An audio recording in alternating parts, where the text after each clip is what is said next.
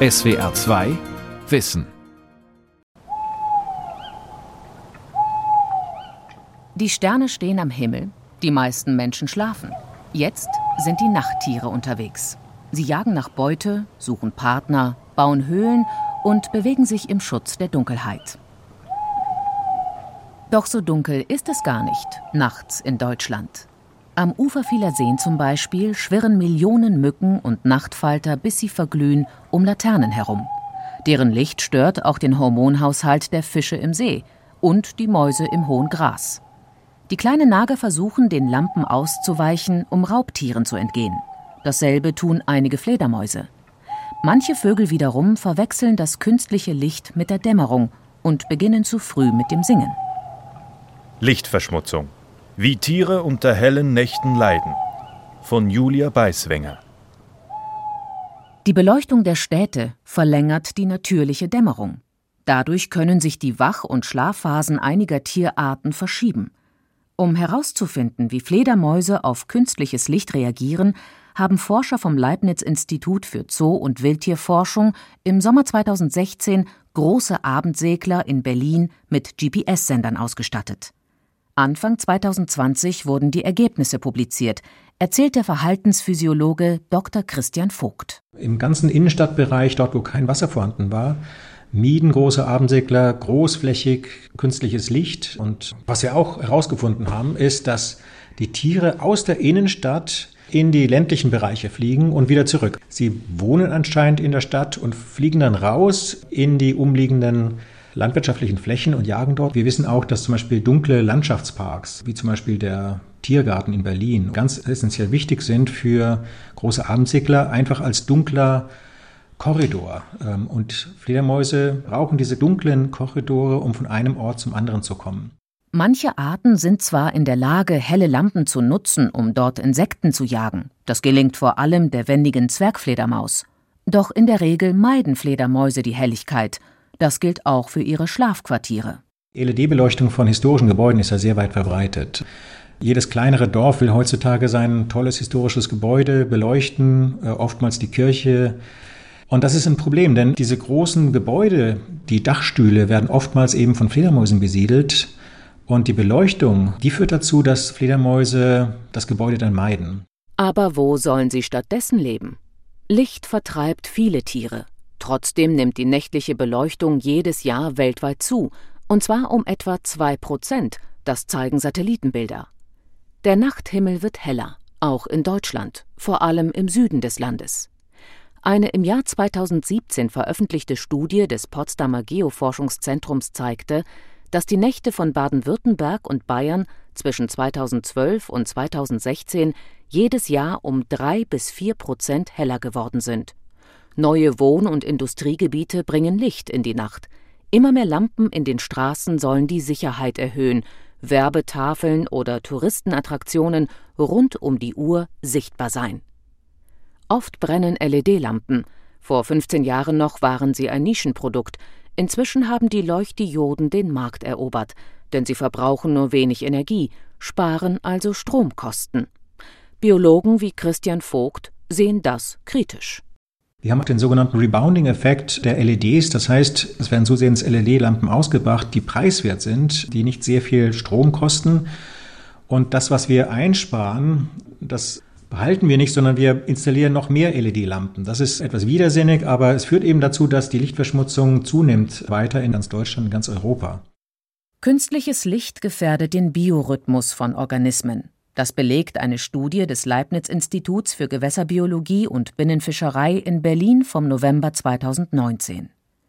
Die Forscherinnen und Forscher untersuchten, wie Beleuchtung den Botenstoff Melatonin beeinflusst. Dieses Hormon schüttet der Körper aus, wenn die Augen kein oder nur wenig Licht empfangen. Melatonin wird also in der Nacht produziert. Es unterstützt das Immunsystem und steuert den Schlaf-Wach-Rhythmus. Tagaktive Tiere und Menschen werden durch den Botenstoff müde, nachtaktive Organismen eher munter, erklärt Dr. Franz Hölker, Biologe am Leibniz-Institut. Er und sein Team haben 72 internationale Melatoninstudien genauer untersucht und zusammengefasst. Also wir haben gefunden, dass eigentlich bei den meisten Gruppen selbst die Lichtglocke über einer Stadt ausreichen könnte, um die Produktion von Melatonin reduzieren zu können. Bei Vögeln liegt der unterste Schwellenwert bei 0,3 Lux. Also was ein Vollmond bei maximaler Strahlkraft am Boden erreichen kann. Also da haben wir so geringe Werte gefunden bei Mäusen. Die Forscher haben für ihre Experimente Flussbarsche und Rotaugen in ein Laborbecken gesetzt. Beide Arten sind hierzulande weit verbreitet. Wir waren allerdings sehr überrascht, schon bei einem Luchs etwas gefunden zu haben, also eine Reduktion der Melatoninproduktion. Wir sind dann noch weiter runtergegangen und selbst bei 0,01 Lux haben wir immer noch eine Reduktion der Melatoninproduktion finden können. Im Vergleich zu Säugetieren und Vögeln reagieren Fische empfindlicher auf Licht. Durch den Melatoninmangel gerät ihr Hormonhaushalt durcheinander – Sie bekommen Probleme, sich fortzupflanzen. Trotzdem sei es gut möglich, dass sich Fische in beleuchteten Gewässern wohlfühlen, vermutet Franz Hölker. Sein Team maß das Stresshormon Cortisol im Blut der Tiere. Es war nicht erhöht. Interessanterweise aber, die empfinden das nicht als Stress, Licht in der Nacht herumzuschwimmen. Das kann eben in der Folge eben auch heißen, dass sie weiter im normalen Treiben nachgehen und vielleicht äh, sogar noch Licht nutzen, um besser Nahrung zu finden. Vor allem Flussbarsche können gut sehen. Licht hilft ihnen bei der Futtersuche. Und da stehen gern Insekten auf dem Speiseplan. Weit über die Hälfte aller Insektenarten sind nachtaktiv. Künstliches Licht gefährdet also Käfer, Fliegen und Falter, warnen Biologen des Leibniz-Instituts für Gewässerökologie und Binnenfischerei. Sie erforschen die wirbellosen Tierchen auf einer Wildwiese im brandenburgischen Westhaveland. Anfang Mai, kurz vor Sonnenuntergang. Fernab von Häusern und Dörfern stehen in der Nähe eines Laubwaldes Straßenlampen in drei Viererreihen im hohen Gras. An den Lampen hängen weiße Stoffbeutel.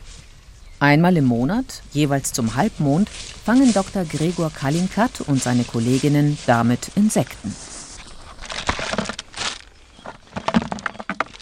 Dafür befestigen sie zwei Plexiglasscheiben kreuzweise über jedem Beutel. Wenn die Tierchen um das Laternenlicht schwirren, werden sie gegen die Scheiben fliegen und hineinfallen. Unten am Beutel befestigt Gregor Kalinkat ein Gefäß mit einer Fangflüssigkeit. Dann nimmt er ein langes Seil in die Hand. Und jetzt ziehe ich die nach oben, die Falle und mache das hier fest. Sodass der Beutel dicht unter dem Kopf der Straßenlampe hängt. Viele Fallen sind zu aktivieren, denn 50 Meter weiter stehen weitere Laternen auf der Wiese. Auch an ihnen hängen Fallen, allerdings leuchten diese Lampen nicht in der Nacht. So können die Forscher vergleichen, wie viele Insekten an dunklen und wie viele an hellen Lampen gefangen werden. Der Versuch läuft bereits seit einigen Jahren in so warmen Sommernächten, wo das dann wirklich ideale Bedingungen sind, da kann das vorkommen, dass wir hier in einer Falle 1000 Tiere drin haben. Das sind vor allem dann Mücken, also sowohl die stechenden Mücken als auch die nicht stechenden. Und dann haben wir hier in einer Falle 1000 drin, wo das Licht ist und auf dem anderen Feld, wo die gleiche Falle hängt, aber kein Licht an ist, aus den gleichen Gruppen sind dann zwei, drei Individuen drin. Die Insekten halten die Lampen für den Mond, an dem sie ihre Flugrichtung ausrichten. Sie umkreisen den Lichtkörper, bis sie vor Erschöpfung zu Boden fallen, verglühen oder gefangen werden. Wie ein Staubsauger saugen die Lampen die Tierchen aus der Luft. Das hat Folgen, wie eine britische Studie bestätigt, die im August 2021 in der renommierten Fachzeitschrift Sciences Advances erschienen ist. Die englischen Forscher hatten nach Raupen von Nachtfaltern gesucht. In der Nähe von Straßenlaternen fanden sie in Hecken nur etwa halb so viele Raupen wie gewöhnlich. Auf beleuchteten Grünflächen ging die Zahl an Raupen um ein Drittel zurück. Offenbar hatte das Licht die Nachtfalter bei der Eiablage gestört. Die Lampen schaden dem Ökosystem, sagt Gregor Kalinkat. Seit den 1990er Jahren ist die Insektenmasse in Deutschland stark zurückgegangen. Je nach Studie und Ort der Messung sind es zwischen 25 und gut 80 Prozent. Fachleute machen die intensive Landwirtschaft und vor allem den Einsatz von Pestiziden verantwortlich. Doch auch künstliches Licht spielt eine wichtige Rolle. Wo viel Licht ist, sind auch diese starken Rückgänge. In einer einzigen Sommernacht kommen allein durch die Straßenlaternen in Deutschland über eine Milliarde Insekten ums Leben. Problematisch ist das vor allem, wenn die Tiere sterben, bevor sie Eier abgelegt haben. Dann fehlen Nachkommen. Arten, die im Wasser schlüpfen und an Land auf Partnersuche gehen, sind besonders gefährdet. Sie werden oft von den Lichtern am Ufer angezogen, wenn sie das erste Mal an Land gehen. Die Lampen bilden eine Art Barriere zwischen Wasser und Land. Um diesen Barriereeffekt genauer zu untersuchen, stellen die Biologen auch auf der Wiese hinter den Straßenlaternen Insektenfallen auf. Außerdem schwimmen pyramidenförmige Netzfallen auf einem kleinen Bach, der dicht an der Wildwiese vorbeiführt. Wenn die aus dem Wasser rauskommen, quasi die frisch erwachsen gewordenen Insekten, die wollen dann automatisch nach oben und landen dann in diesem Netz. Ja, da sieht man einige Mücken. Da sehen wir eine Köcherfliegenlarve krabbeln unter Wasser. Na, die hat sich da aus so Bruchstückchen von dem Schilf hat sie sich so eine kleine Höhle gebaut. Es wird einige Jahre brauchen, bis die Ergebnisse vorliegen, denn Studien zur Lichtverschmutzung dauern oft lange. So war es auch am Stechlinsee in Brandenburg. Hier nahmen Biologinnen und Biologen das Ökosystem des Sees unter die Lupe. Mitten auf dem See, etwa 150 Meter vom Ufer entfernt, liegt ein großes Seelabor. Es besteht aus 24 Versuchszylindern, von denen nur die oberen Kanten aus dem Wasser ragen. Die Zylinder sind kreisförmig und in zwei Reihen um das Zentrum angeordnet. Nahezu täglich schauen die Wissenschaftlerinnen und Wissenschaftler des Instituts für Gewässerökologie und Binnenfischerei, kurz IGB, vorbei. Professor Marc Gessner steigt aus einem Motorboot, betritt den Steg und läuft zu einem der Versuchszylinder. 2016 und 2018 haben er und sein Team Versuche mit Licht durchgeführt. Wir wollten hier ein besonderes Phänomen der Lichtverschmutzung testen, und zwar diesen sogenannten Sky Glow. Und das ist genau diese Lichtglocke, die wir in den Städten haben. Und die Frage ist, ob das das Leben in Seen beeinflusst oder nicht, diese geringen Lichtintensitäten. Über dem Stichlinsee liegt keine Lichtglocke. Der See gehört nachts zu den dunkelsten Orten in ganz Deutschland. Die Forscher haben darum über den Versuchszylindern LED-Lampen angebracht. So konnten sie beobachten, ob und wie künstliche Beleuchtung ein natürliches dunkles Ökosystem verändert. Wir hatten sechs Kontrollen, die LED-Leuchten hatten, aber wir haben sie nicht angeschaltet. Und dann hatten wir sechs mit sechs Lux und 6 mit 0,06 Lux. Also diese zwei verschiedenen Lichtintensitäten. Die hohe Intensität ebenso das Maximum, was man heute kennt aus Megastädten. Und das Minimum ist, finde ich, sehr, sehr interessant, weil wir wissen von England, dass bei dieser äh, Lichtintensität von 0,06 Lux in etwa 60 Prozent der Landesfläche betroffen ist. Also Deutschland ist sicher ähnlich, ja. Im Ökosystem des Sees spielt das Zooplankton eine besondere Rolle, vor allem die Wasserflöhe. Sie sind ein bis drei Millimeter lang und fressen Phytoplankton, also Mikroalgen. Die Algen brauchen Sonnenlicht zur Photosynthese und halten sich deshalb meist in den oberen Wasserschichten auf. Auch die Wasserflöhe kommen nach oben, um die Algen zu fressen. Das tun sie im Schutz der Nacht. Am Tag tauchen sie in tiefere, dunklere Wasserschichten, um sich vor ihren Fressfeinden, den Fischen, zu verstecken, erklärt Marc Gessner. Die Frage war, wird dieses Wanderverhalten verändert bei nächtlicher Beleuchtung, auch bei diesen geringen Lichtintensitäten? Und ja, der Extremfall wäre, dass das Zooplankton nicht mehr wandert, dadurch das Phytoplankton nicht gefressen wird und der See einen ganz anderen Charakter bekommt, hier am Stechlinsee aus einem klaren See in grüner See. Worunter auch die Fische leiden würden. Über mehrere Wochen haben die Biologinnen und Biologen des IGB die Versuchszylinder nachts mit den LED-Lampen beleuchtet. Um die Tiere im See genau zu beobachten, haben sie Unterwasserkameras installiert. Außerdem haben sie mit langen Schläuchen Wasserproben genommen, sowohl am Tag als auch in der Nacht. Mehrere tausend Liter kamen dabei zusammen. An der Auswertung arbeitet unter anderem Stella Berger in einem der Labore direkt am Ufer des Sees.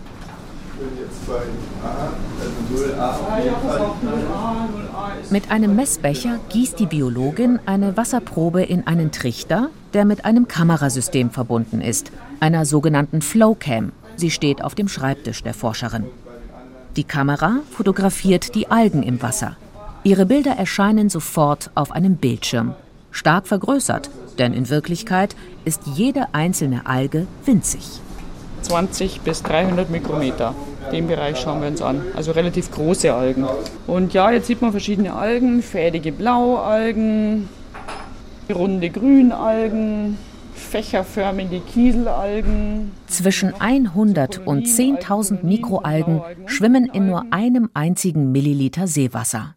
Der Computer sortiert und zählt sie automatisch. Zum Beispiel fädige Algen werden in eine funktionelle Gruppe zusammengetan und dann runde koloniale Algen werden zusammengetan und dann bringen wir Anhaltspunkte, wie viele Algen da drin sind und man sieht auch sofort, welche da drin sind. Die digitale Analyse des Zooplanktons, vor allem der Wasserflöhe, verläuft ähnlich über die Auswertung von Kamerabildern.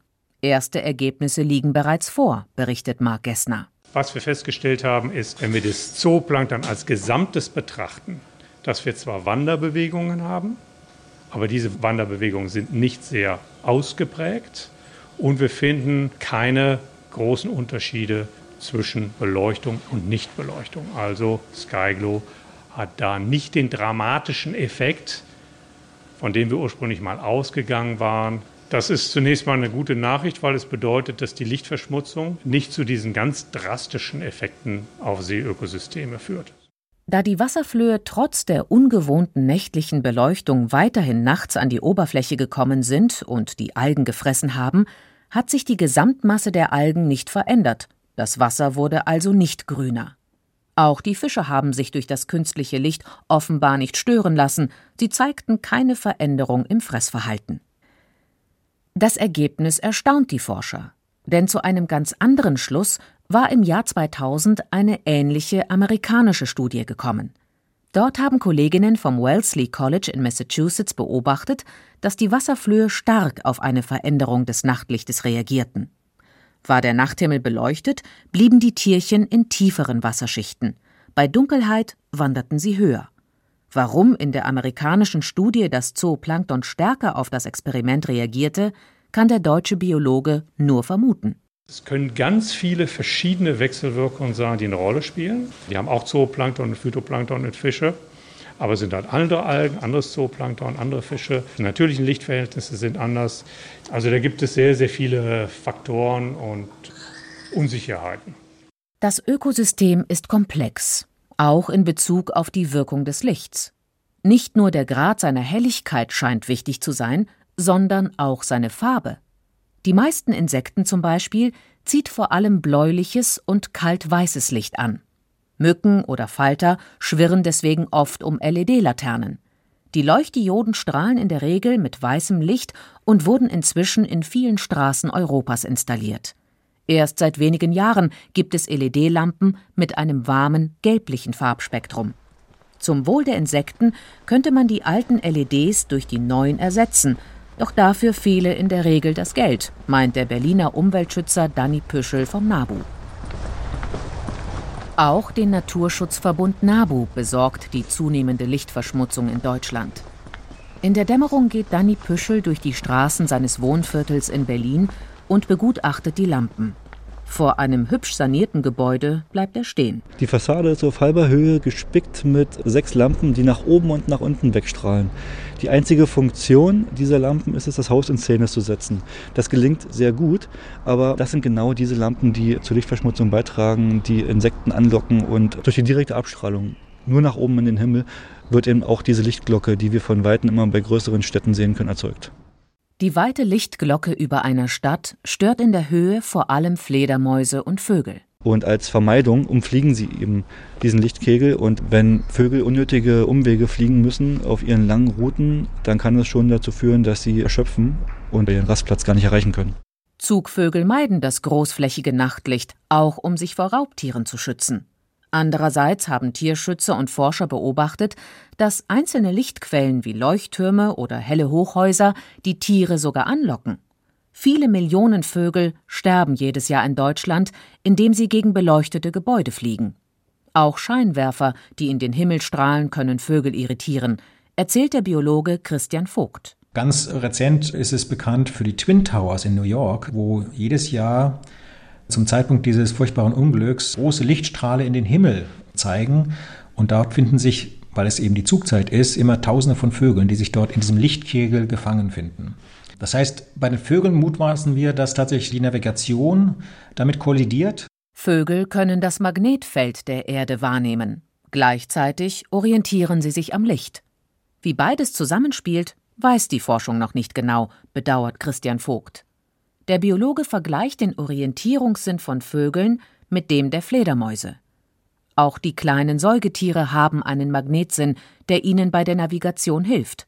Auch sie verlassen sich zusätzlich auf den Sehsinn. Wir haben in unseren Forschungen herausgefunden, dass Licht ganz essentiell wichtig ist für die Navigation von migrierenden Fledermäusen. Viele Menschen wissen ja gar nicht, dass Fledermäuse vom Baltikum bis nach Nordspanien fliegen, jedes Jahr hin und zurück über 2000 Kilometer. Und diese Navigation, die erfolgt auch über Merkmale des Himmels, des Sonnenuntergangs. Das heißt, sie sehen die Helligkeit am Horizont und erkennen dann ihren Kompass ein Norden sozusagen, oder man könnte auch sagen ein Westen. Und darüber können sie sich orientieren und dann Richtung Südwesten fliegen, Richtung Nordspanien. Künstliches Licht stört die Navigation der Fledermäuse.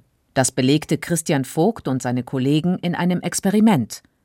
Im Sommer 2016 stellten sie an der Ostseeküste von Lettland mitten in den Flugkorridor der Tiere hohe Masten mit Lampen auf. Die leuchteten immer zehn Minuten lang in grüner oder in roter Farbe und dann wieder zehn Minuten nicht. In diesem Korridor, wo die Tiere wirklich in großen Zahlen, Hunderte, Tausende pro Nacht vorbeifliegen, fliegen die Tiere anscheinend auf diese künstlichen Lichtquellen zu. Das waren Mückenfledermäuse und Rauhautfledermäuse und das haben wir bislang noch nicht ganz verstanden, warum das der Fall ist. Werden die kleinen Säugetiere geblendet oder verwechseln sie das künstliche Licht mit natürlichen Lichtquellen? Eine offene wissenschaftliche Frage. Die Tierforschung steht noch am Anfang, wenn es um die Wirkung von Licht geht. Am besten untersucht sind vermutlich die klassischen Versuchstiere, die Mäuse. Mit ihnen arbeitete die Biologin Julia Hoffmann an der Universität Potsdam. Im Sommer 2017 hatte sie Rötelmäuse in einem Wildgehege ausgesetzt. Die rotbraunen Nager kommen in ganz Deutschland vor und sind tagaktiv. Über Telemetrie-Halsbänder hat die Forscherin beobachtet, wie sich Rötelmäuse verhalten, wenn ihre Umgebung nachts beleuchtet wird. Und zwar haben wir da diese typischen kleinen Gartenlampen verwendet, die wirklich ein ganz schwaches Licht nachts machen.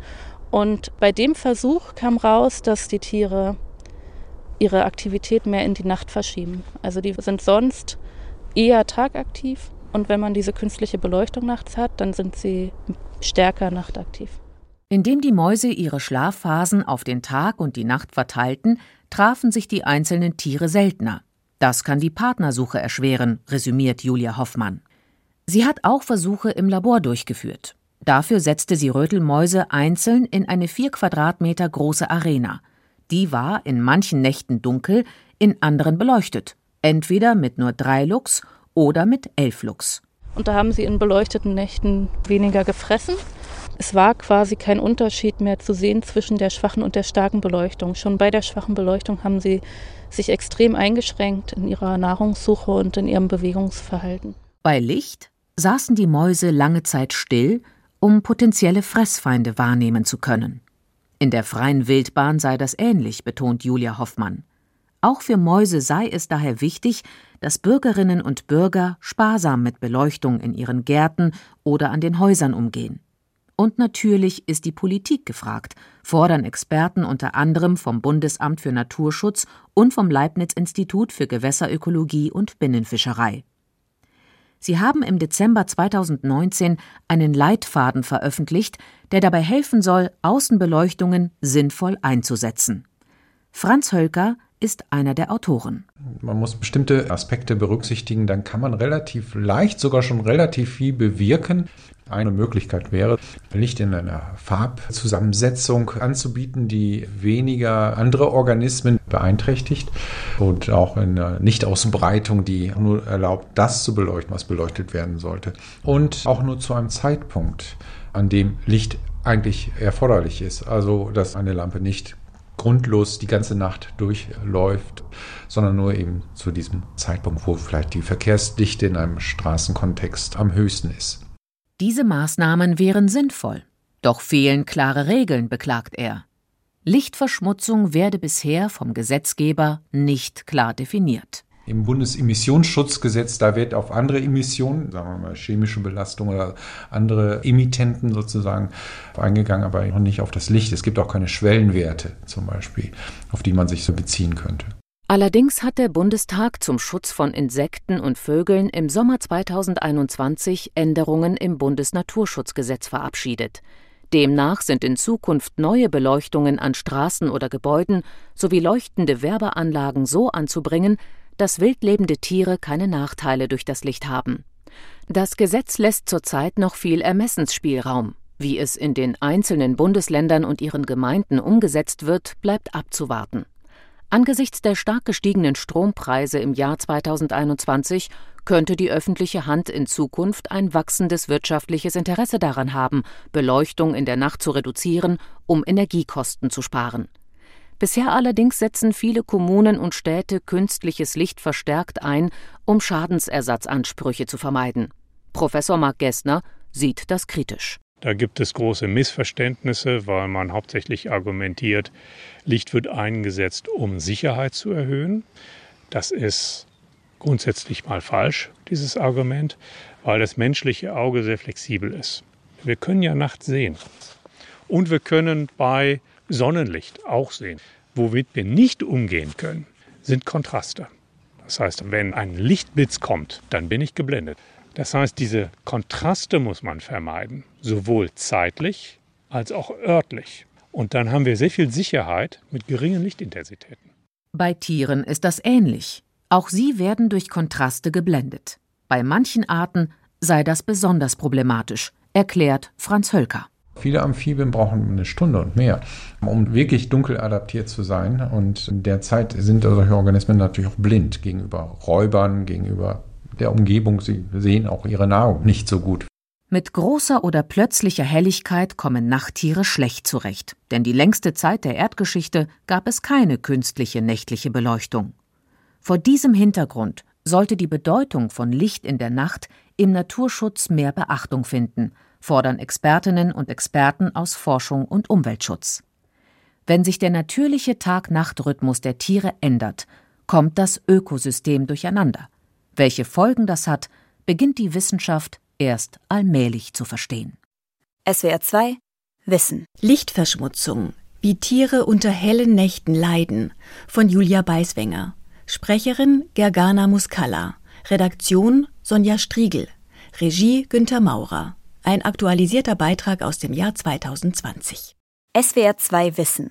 Manuskripte und weiterführende Informationen zu unserem Podcast und den einzelnen Folgen gibt es unter swr2wissen.de.